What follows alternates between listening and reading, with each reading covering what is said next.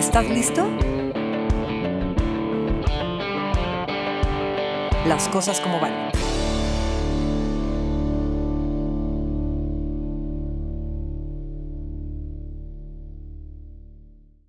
Hola, ¿qué tal? ¿Cómo están? Yo muy contenta en un capítulo o un episodio más de Las cosas como van. En esta ocasión vamos a hablar de un tema que a mí en especial me llama mucho la atención y sé que a muchos de ustedes de igual forma, ya que me escriben, me preguntan y como yo no soy la experta para poder profundizar, invité a la experta.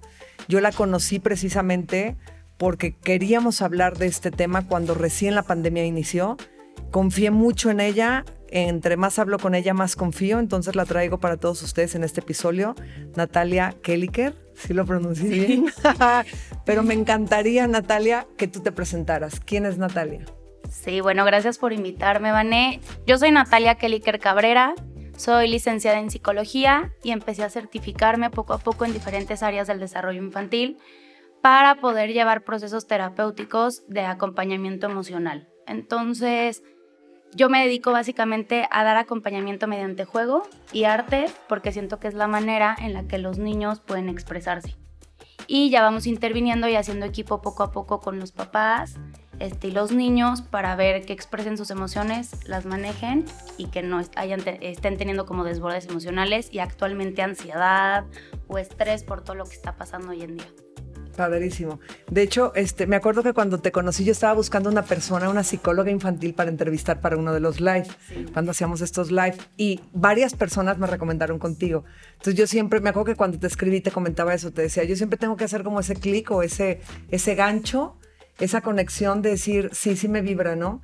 Y, este, y después hubo esa conexión, pero después en la charla me gustaba la forma en la que hablabas, me gustaba esta parte que expresabas de cómo tratas a los niños y desde qué forma ves y sacas todo esto que muchas veces como padres de familia no podemos ayudar, ¿no? O no, sabemos sacar. Y ahora pues que mis hijas están en tus manos y están encantadas de la vida, te lo compartí ahorita que salen y bueno, te quisieran diario, pero no se puede. o sea, la economía no lo permite.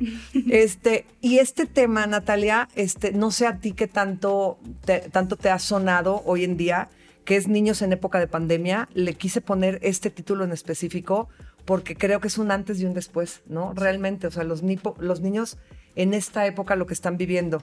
Este, ¿Tú crees y tú consideras que los niños alcanzan a entender realmente qué es lo que está pasando o, o solamente es el hecho de, hay coronavirus, ¿qué es el coronavirus y nos tenemos que encerrar? No, los niños y las niñas tienen la capacidad de entender cualquier cosa que les expliquemos, pero es importante adecuar la información a ellos y a ellas, porque luego hay veces que o damos muchísima información y los confundimos y los abrumamos, o damos poquita información y traen muchísima incertidumbre de qué es. Entonces siempre hay que ver, eh, yo les recomiendo mucho a las mamás, hagan preguntas, o sea, eh, de qué dudas tienen sobre el coronavirus, de qué preguntas o qué incertidumbre tienen de volver a clases o no volver a clases, o por qué todavía no ven a sus amigos, o por qué seguimos usando caretas. Y de acuerdo a la información y a la respuesta que el niño o la niña te dé, tú sabes qué información necesita para no confundirlo y confundirla. Pero al consultorio me llegan niños que saben más y entienden más del COVID que adultos. O sea, ellos llegan y hay mamás de que quítatelo, ya estás aquí con Natalia. No, mamá, porque puedo contagiarla o ella me puede contagiar a mí. Y yo sí, o sea, ya entienden y se han adaptado también. Algunos, hay otros que les ha costado más trabajo, pero yo en verdad es que veo que la información se ha buscado tanto en este ámbito de la psicología recientemente apoyar tanto al niño y a la niña que hay cuentos, hay videos, las mamás están súper al pendiente de cómo informarles, cómo evitar que esto impacte mucho en cambio de rutina, que lo están sobrellevando mejor ahorita a cuando hicimos el primer en vivo. En el primer en vivo tenía muchísimos niños con muchísima ansiedad y ahorita ya estamos como un poquito más controlados en ese aspecto. Fíjate que ahorita dijiste algo, este, súper importante. Muchos podemos dar mucha información, otros podemos dar poca información hasta por temora, ¿no? Como de, es que si le digo más, voy a creer, voy a ocasionar que mi hijo eh, se preocupe, tenga miedo, tenga ansiedad. Y los que damos mucha información es como para evitar que eso suceda. Pero entonces, realmente, ¿dónde está como, como el, como el, que se, el promedio o dónde está la media en decir, tú estás diciendo esa base de preguntas, tú más bien pregúntale y en base a eso puedes hablar con él, o que el niño te pregunte y en base a eso das información. pero ¿cuál sería una información buena o de qué forma yo podría explicarle a un niño sin que tenga miedo de lo que está sucediendo? A mí me encanta que hay un cuento, este cuento creo que te lo dije desde el primer en vivo, que se llama El día que todo se detuvo. Ajá, sí, sí, sí. El cuento está muy padre porque son unos animalitos que platican que un día en las escuelas le dijeron, ya no vamos a estar aquí, hay un virus que se contagia por y les explican, con contacto, con tos, hay que traer cubrebocas, lavar las manos para cuidar a los más grandes, a tus papás, a tus amigos. A mí me gusta siempre los temas como que son un poquito más delicados con los niños y las niñas, hacer primero un cuento en el que brindamos la información con imágenes, este, y dentro de lo que cabe todo muy bonito, son animalitos que están platicando, que están tristes, que están preocupados, pero que, que entienden más o menos lo que es el virus. Y después preguntarle, ¿qué es lo que más te gustó del cuento? ¿Tú cómo te sientes, o sea, con qué animalito o con qué personaje te identificaste? No, pues con el que está triste porque no puede ver a sus amigos. Ok, te voy a explicar por qué no puedes ver a tus amigos. Y aquí empezamos a ver qué es lo que más le preocupa, a qué le tiene miedo, qué lo tiene triste y así podemos dar información adecuada. Los cuentos son los mejores amigos cuando hablamos de, hablar con niños. O sea, si tú vas a mi consultorio hay un librero enorme lleno de, de cuentos. Entonces ahí es como tú dices, ok, le di la información de acuerdo a la edad de un niño con cuentos, imágenes, algo que llamó su atención, porque lo que les digo a los papás, si tú das una información súper larga, al niño lo pierdes muy rápido, los periodos son muy cortos. Entonces, tú puedes ver, digo, hay niños ya más grandes de 7 a 9 años que puedes ya hablar un poquito este, más largo, pero con niños más chiquitos, como de 6 para abajo, tienen que ser las cosas claras y breves. O sea, este, este virus se puede contagiar. ¿Qué te afecta? ¿Alguna vez te ha faltado el aire? Sí, o cuando te han sofocado peleándote. Sí, eso pasa con este virus, así te puedes sentir y... Pero ¿qué pasa? Que a los más grandes hay veces que sus pulmones están más delicados y pueden ir al hospital. Entonces, por eso no estás viendo a tu abuelito o así. Y en torno a esto, ellos te empiezan a hacer preguntas y hay de dos, o le contestas con otra pregunta de tú por qué crees que no has ido a la escuela. Ah, porque hay muchos niños, sí. O no, no sé, ok, porque hay muchos niños y no sabes cómo se cuida cada niño. Y aquí vemos la información que necesita cada uno porque no es igual para todos. O sea, cada niño es diferente y lo vive y lo entiende diferente. Es que fíjate que una de las preguntas que yo tenía para ti, que justo decía, ¿cómo hablo con mi hijo de lo que sigue y seguirá ocurriendo? Este, va de la mano con eso que estamos hablando ahorita pero una preocupación mía, y creo que es, que es muy general por lo que leo y por lo que platicamos este, madres y padres de familia, es eso, que nunca imaginamos nadie, nunca imaginamos lo que se iba a extender todo este rollo de la pandemia y la tercera ola, y entonces todo lo que, lo que ha venido sucediendo, ¿no? Y el un regreso a clases, que no hay regreso a clases, y que así como nos lo cantan a nosotros, nosotros se los cantamos y se los exponemos a ellos. Entonces, viene esta parte de cómo, cómo le puedo explicar a un niño, tú, tú eres la que me vas a explicar a mí bien esto, pero tengo entendido que los niños, este, el tiempo no lo tienen igual, no tienen conciencia del tiempo igual que nosotros, ¿no? Entonces nosotros podemos decir, híjole, otro ciclo escolar más, otro medio año más. Entonces niños, nos tenemos que seguir cuidando porque, pero para ellos creo que está siendo como, como eterno. Yo lo escucho en mis hijas, o sea, es como, mamá, ¿es en serio que otra vez no vamos a regresar? ¿Es en serio que otra vez atrás de la computadora? ¿Es de verdad cuándo? ¿Cuánto tiempo? Y luego lo cuentan como por Navidad, ¿no? Este, entonces, de aquí a Navidad, ¿cuánto falta? De aquí a mi cumpleaños, empiezan a contarlo y me, me entristece, me parte el alma. Porque digo, pues estás hablando que ya vamos casi para dos años y en marzo son, se cumplen dos años. ¿Cómo puedo yo explicarles algo que ni siquiera sé, ¿no? ¿Cómo puedo explicarles esta parte de no sabemos qué va a suceder, estamos dentro de este proceso, pero tenemos que estar preparados para esto y para esto y para esto. Y si dentro de eso han perdido familiares, abuelos, tíos, amigos cercanos de los papás, a sus propios padres, este, ¿de qué forma puede ser no tan dolorosa o, no ocasionarles tanto conflicto y tanto miedo el poder seguir hablando con ellos de algo que ni siquiera nosotros sabemos? Porque la realidad es que hay incertidumbre mundial. es algo que no se sabe, no sabemos cuándo va a llegar un regreso a la normalidad. Y para ellos la normalidad es ver amigos y regresar a la escuela, por ejemplo. Sí, sí, sí. Mira, en hablar de tiempos de decirle es un año, ellos no lo van a entender, ni tampoco un mes. O sea, tú le dices a un niño, es, más, él te pregunta, es que antier no fui a la escuela y pasado mañana y están todos mezclados con sus con sus tiempos. Entonces, es importante, hay mamás que sí quieren que vean tal cual y vayan contando y les ponen calendarios, pero yo qué opino con esto de los calendarios e ir tachando, siento que hace que a lo mejor sea más largo el decir, oye, ya taché todo un, un mes que vienen tantos cuadritos y otro y otro, entonces... Es importante decirles, a ver, ahorita ya se está empezando, porque esto es una realidad, y darle información que tenemos y no inventarnos. O sea, no decirle, ni dar falsas esperanzas de mañana, ni decir, ay, no, pues a lo mejor dentro de un año, sino decir, ahorita ya están empezando las escuelas a ver la manera en la que regreses, vas a lo mejor empezar a ir poco a poquito, si es que tú ya tienes esa información de acuerdo a las escuelas, porque hay escuelas que ya volvieron y escuelas que todavía no.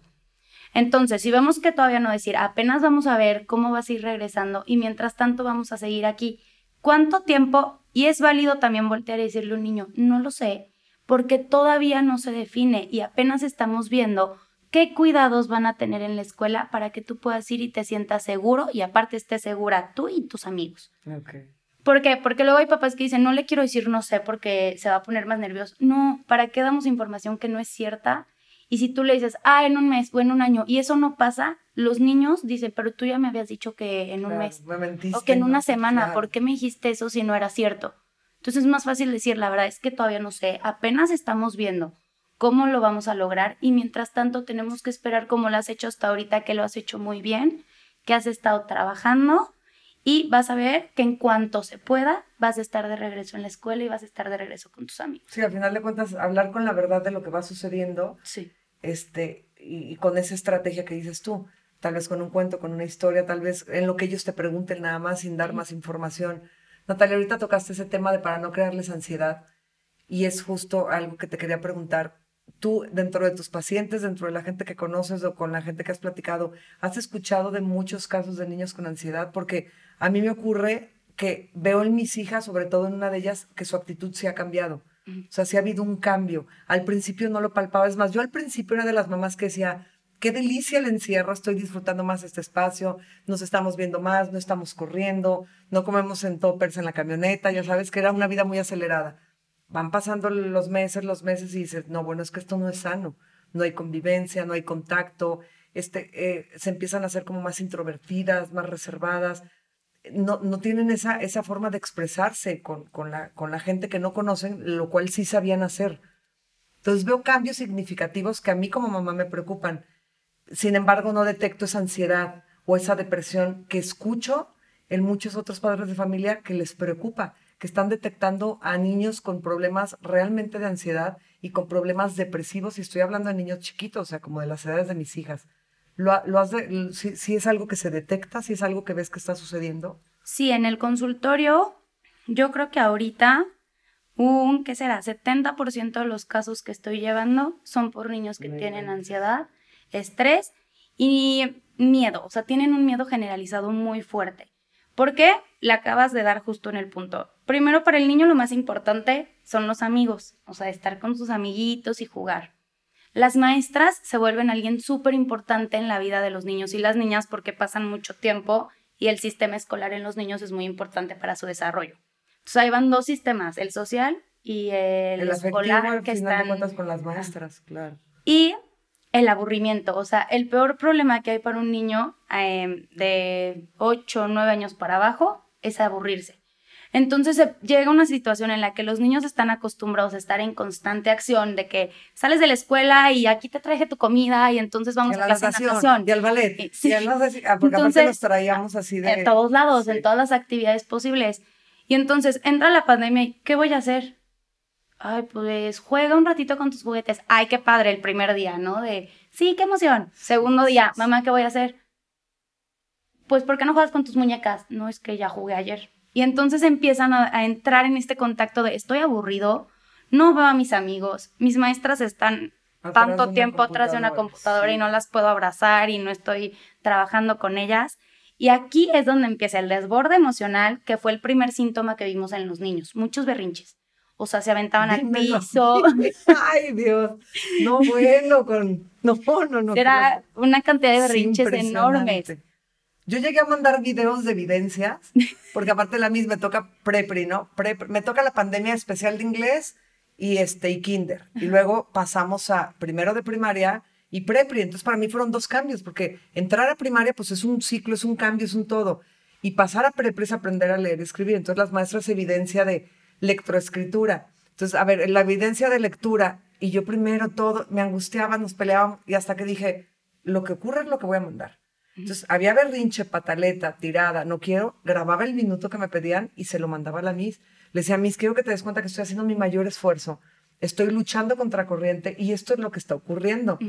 Y me decían varias mamás, es que me ocurre lo mismo, es que me ocurre lo mismo. O sea, yo me sentía que era la única, pero realmente no. Los berrinches, las pataletas, este desborde emocional que dices empezó a ocurrir de una forma impresionante. Impresionante y por todo, o sea, de que le hice a comer espagueti que le encanta y se molestó porque había espagueti que le encanta y se aventó al piso y entonces la mamá, pero le gusta y qué hago y te lo comes y yo no te pelees. O sea, ahorita tu hijo o tu hija te están actuando sus emociones porque no te las saben expresar porque no las te iba A decir, ¿qué hace? ajá, justo eso te iba a decir, ¿qué hacemos? O sea, está ocurriendo, pero como padres de familia, ¿qué hacemos? Porque creo que lo primero que uno como padre de familia que no nos enseñan a hacerlo es el regaño, ¿no? Es, pero ¿por qué? Pero siéntate bien, pero y aparte nos toca ser maestros o maestras, más mamás, más entonces llega un momento de frustración también para nosotros, o sea, de desborde emocional también para los padres de familia y es un conflicto. Entonces, ¿cómo tratamos todo esto que está ocurriendo? Bueno, primero los desbordes emocionales en papás también son válidos. O sea, está válido decir, oye, yo también ahorita ya me enojé y yo también ahorita quiero llorar y eso es padrísimo, que tu hijo o tu hija vea que tú también lo sientes y que tú también tienes emociones y que tú también a veces estás así que explotas por cualquier cosa. Siempre y cuando no explotes hacia él o ella, le des la responsabilidad de tu emoción y entonces sea como esta parte de perder la conexión con tu hijo o tu hija. Aquí el chiste es conectar con él, decir, yo entiendo, siempre valida sus emociones, entiendo que estás enojada, entiendo que estás triste, entiendo que no entiendes qué estás pasando y tienes miedo, pero gritando, aventando las cosas no se va a solucionar.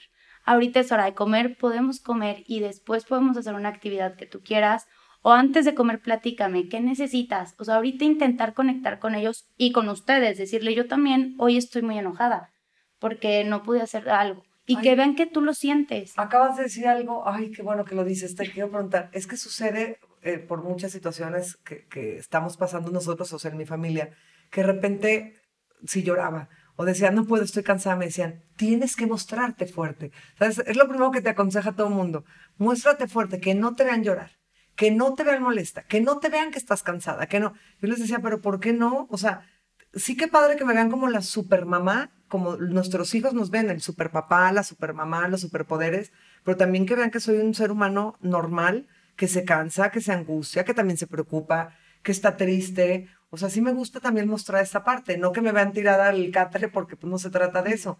Pero, ¿qué, ¿qué, tan? Entonces tú, tú dices que eso es bueno, o sea, que tus hijos vean esas emociones en ti como padre y como madre es bueno. Sí, que vean que tú también tienes tus emociones y que les des el ejemplo de que se pueden controlar si las expresas, porque tampoco te estoy diciendo, a lo mejor llegas enojada todos los días y todos los días ah, y todos los días lloras, van a decir qué está pasando. El chiste es que ellos vean, ok, o sea, yo a veces me enojo y mi mamá también. ¿Y qué hizo? Me explicó por qué se enojó. O respiró y me dijo, espérame que estoy molesta, dame unos minutitos, ahora sí, ¿qué pasó? Y aquí los dejamos entrar en contacto con el ejemplo que los niños replican muchísimo lo que ven en casa.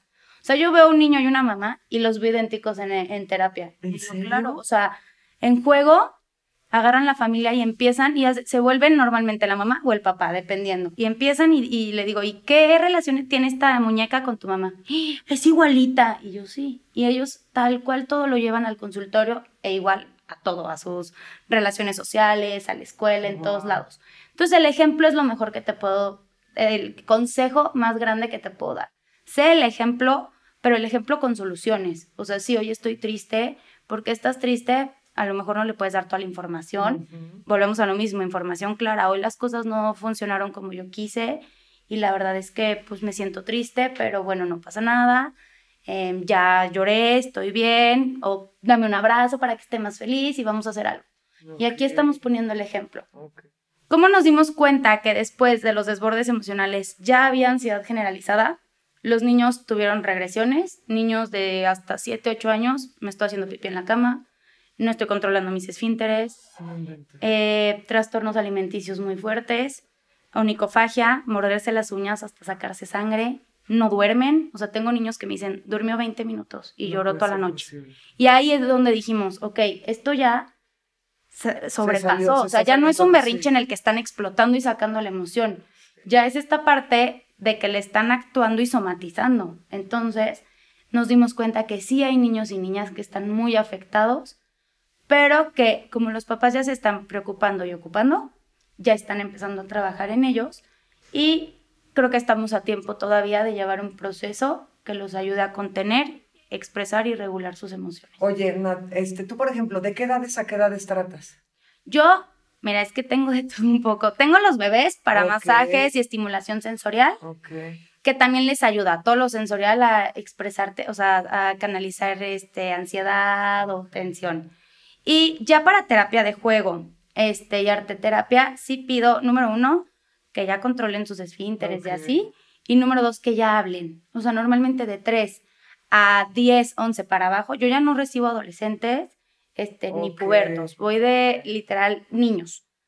Y que sí hablen, porque me han llegado de que, es que inténtalo, pero ¿cómo? O sea, mis sesiones son de que platícame cómo te sientes, vamos a jugar.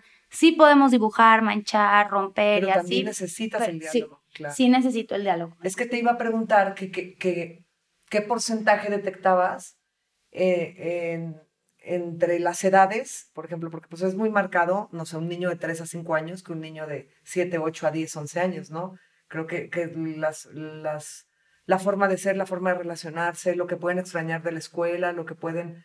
Este, porque a lo mejor los niños que van de 3 años que entraban a la escuela, pues todavía estaban muy acostumbrados a estar en casa con mamá, con papá qué tanto porcentaje ves y pensaba en aquellos adolescentes o pubertos que tú ya no ves, que sea qué tanto está afectando, que también esa vida social y esa relación de los pubertos pues se, vio afectada. A mí me preocupa, te lo pregunto, porque algo de lo que puse aquí en la charla contigo es que me preocupa como madre de familia con niñas de 6 y 8 años, en este caso, edades cumplidas, lo que puede repercutir esto a largo plazo. O sea, vemos ahorita el tratar todo esto que tú ves, se detecta el desborde emocional, pero luego ya se vio que se estaba saliendo de control. O sea, ya todo lo, lo preocupante que se ve, ¿no? Que son estas regresiones y todo. Pero entonces en un futuro, porque al final de cuentas estamos hablando que vamos para dos años, no sabemos si puede ser medio año más, un año más, eso sí no lo sabemos.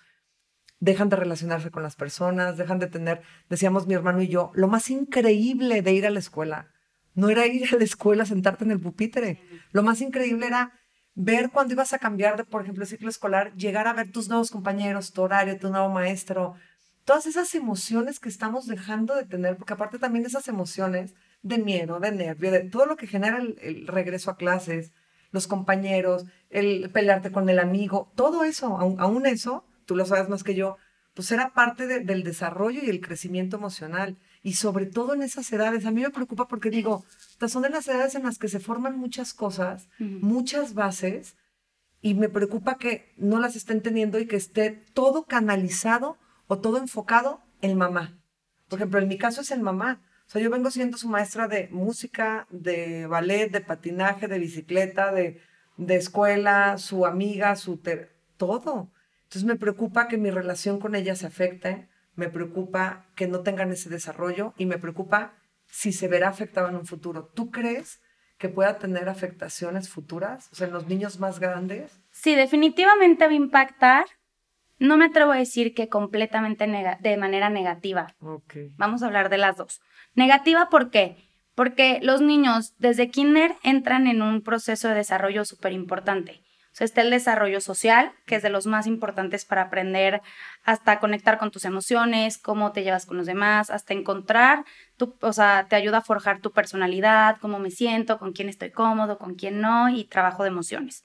Escolar, pues se nos están yendo súper para atrás, a pesar de que las escuelas están haciendo maravillas. no es lo mismo el estar con tus materiales de ahí en el salón a estar con una computadora que la verdad es que pierden la atención muy rápido y ya están que con el juguete, que acá, que allá. Y este, hemos visto que lo que está pasando y en lo que creo que va a afectar más es que actualmente hay mamás que me dicen, oye, lo volví a llevar a una reunioncita, un playdate, y ya no quiso jugar, o sea, ya estuvo aquí. y antes no lo veía, o sea, era de estarlo persiguiendo con el sándwich o algo, y ahora ya no quiere se está aquí. Entonces ya estamos viendo que socialmente ya no se están relacionando y ya no saben hacerlo. O van a las fiestas y le pegan a todo el mundo. Es que no está acostumbrado que me quiten y le pego. Y entonces ya no me acordaba que me quitaban mi juguete o que me pedían prestado este esto o que yo no me prestaban el juguete y entonces golpes. Estamos viendo que ya no. No quiero compartir, no sé relacionarme. Pero de la manera positiva en la que yo lo veo, porque pues hay que encontrarle de lo bueno y lo malo a todo, es que creo que es una prueba que nos va a guiar a los adultos y a los niños a ser resilientes. ¿Por qué? Porque se están adaptando, están solucionando, solucionando conflictos, que principalmente es el aburrimiento, y están aprendiendo, porque están llevando sus procesos, este, a contener emociones, expresarlas cuando, las, o sea, cuando nos estamos ocupando de esto con los niños y también ha alimentado, en algunos casos y lo contrario, la relación familiar, porque había papás y mamás que no estaban con sus hijos y ahora sí están y eso está padre. Y hay otros que ahora se pelean mucho.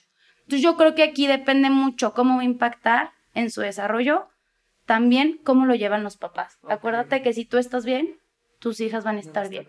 Si tú estás mal, que es válido a veces tener emociones malas, pero tú estar bien de aquí, del corazón y de todos lados, lo transmites y las vas a ayudar a llevar este proceso para que cuando retomemos ellas entren bien y sigan su desarrollo tal cual en donde van.